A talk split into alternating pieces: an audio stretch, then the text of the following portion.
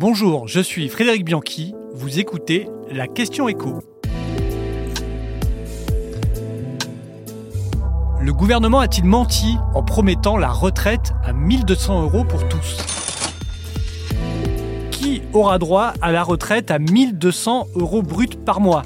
Le gouvernement semble rétro-pédaler sur cette promesse depuis quelques jours. Ce jeudi, Franck Rister, le ministre des Relations avec le Parlement, s'est un peu pris les pieds dans le tapis avec cette question sur BFM TV. Nous n'avons jamais dit que nous allions donner 1200 euros à tout le monde, s'est justifié le ministre sur BFM TV. C'est pourtant ce que beaucoup de monde avait compris. On rappelle ce que la première ministre avait dit le 10 janvier dernier lors de la présentation du projet de réforme des retraites. On la cite Les personnes qui ont cotisé toute leur vie avec des revenus autour du SMIC partiront désormais avec une pension de 85% du SMIC net, c'est près de 1200 euros par mois.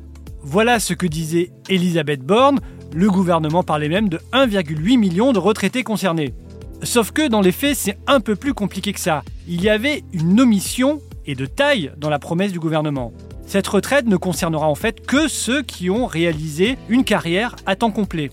La question est un peu technique, mais il faut savoir que le minimum contributif, ceux qui sont concernés donc par cette mesure, est un supplément qui vient compléter la pension de retraite au régime général s'il est trop bas. Autrement dit, ceux qui avaient un bas salaire ont droit à ce minimum contributif. Mais il y a dans les faits deux minimums contributifs. Un minimum de base pour ceux qui n'ont pas beaucoup cotisé et un minimum majoré pour ceux qui ont cotisé plus de 30 ans à temps complet. Et ce sont seulement ces derniers qui auront droit à 100 euros d'augmentation et donc à la retraite à 1200 euros. Or, ces derniers ne représentent qu'une petite fraction de l'ensemble des personnes concernées par le minimum contributif.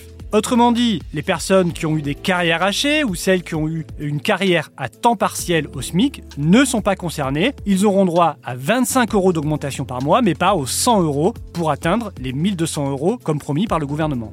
On sera donc loin des 1,8 million de retraités concernés et annoncés par le gouvernement. Selon le think tank IPP, l'Institut des politiques publiques, ce seront un nouveau retraité sur 10 qui devrait avoir droit à ces 1200 euros par mois de retraite, c'est-à-dire 80 000 nouveaux retraités par an un gouvernement moins généreux que prévu, et pourtant cette mesure est déjà très très coûteuse. Elle entame déjà grandement l'objectif de retour à l'équilibre en 2030 pour le régime des retraites. Cette revalorisation des petites retraites devra en effet coûter 1,1 milliard d'euros dès cette année pour atteindre 1,8 milliard en 2030.